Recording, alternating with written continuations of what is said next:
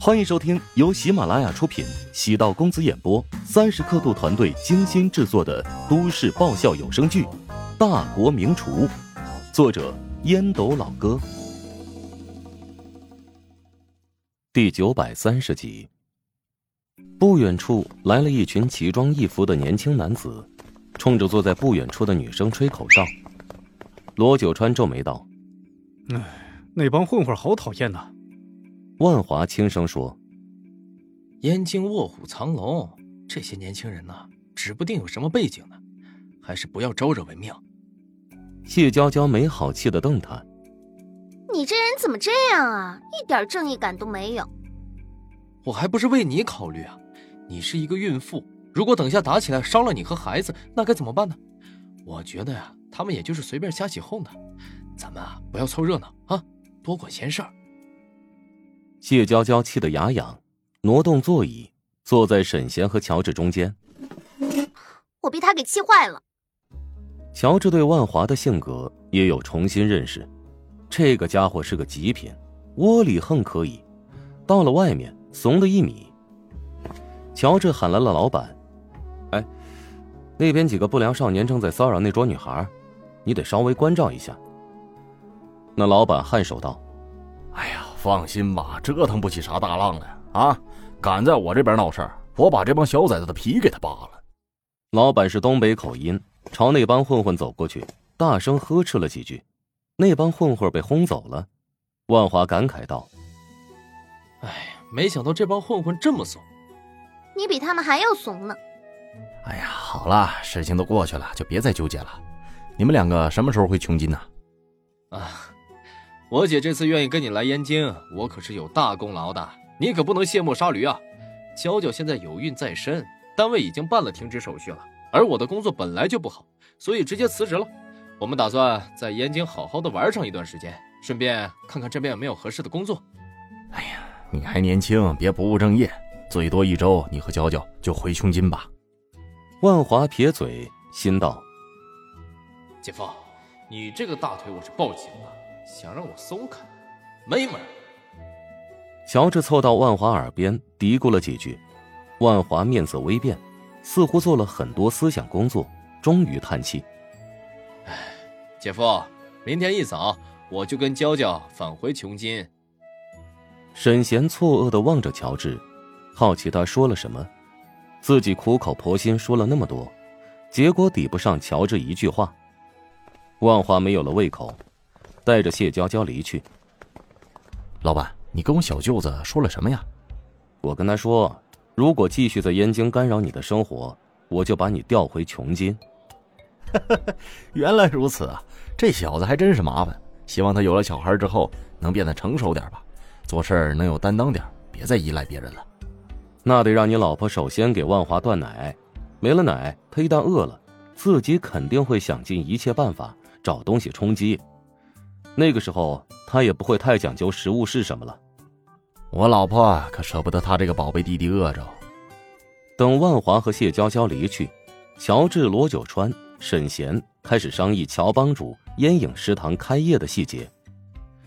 尽管装修才开始，但最多一个月，烟影食堂就会对外正式营业。现在开始就得提前预热。沈贤此次来燕京，只身前来。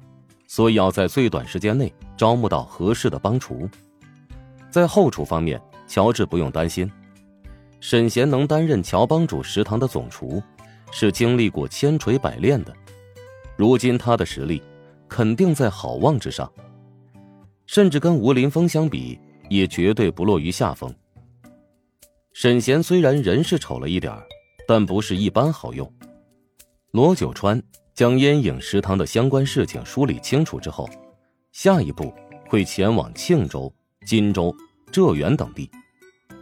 作为连锁发展部门的负责人，罗九川知道，加快连锁步伐，才能使得乔帮主带来第二次飞跃。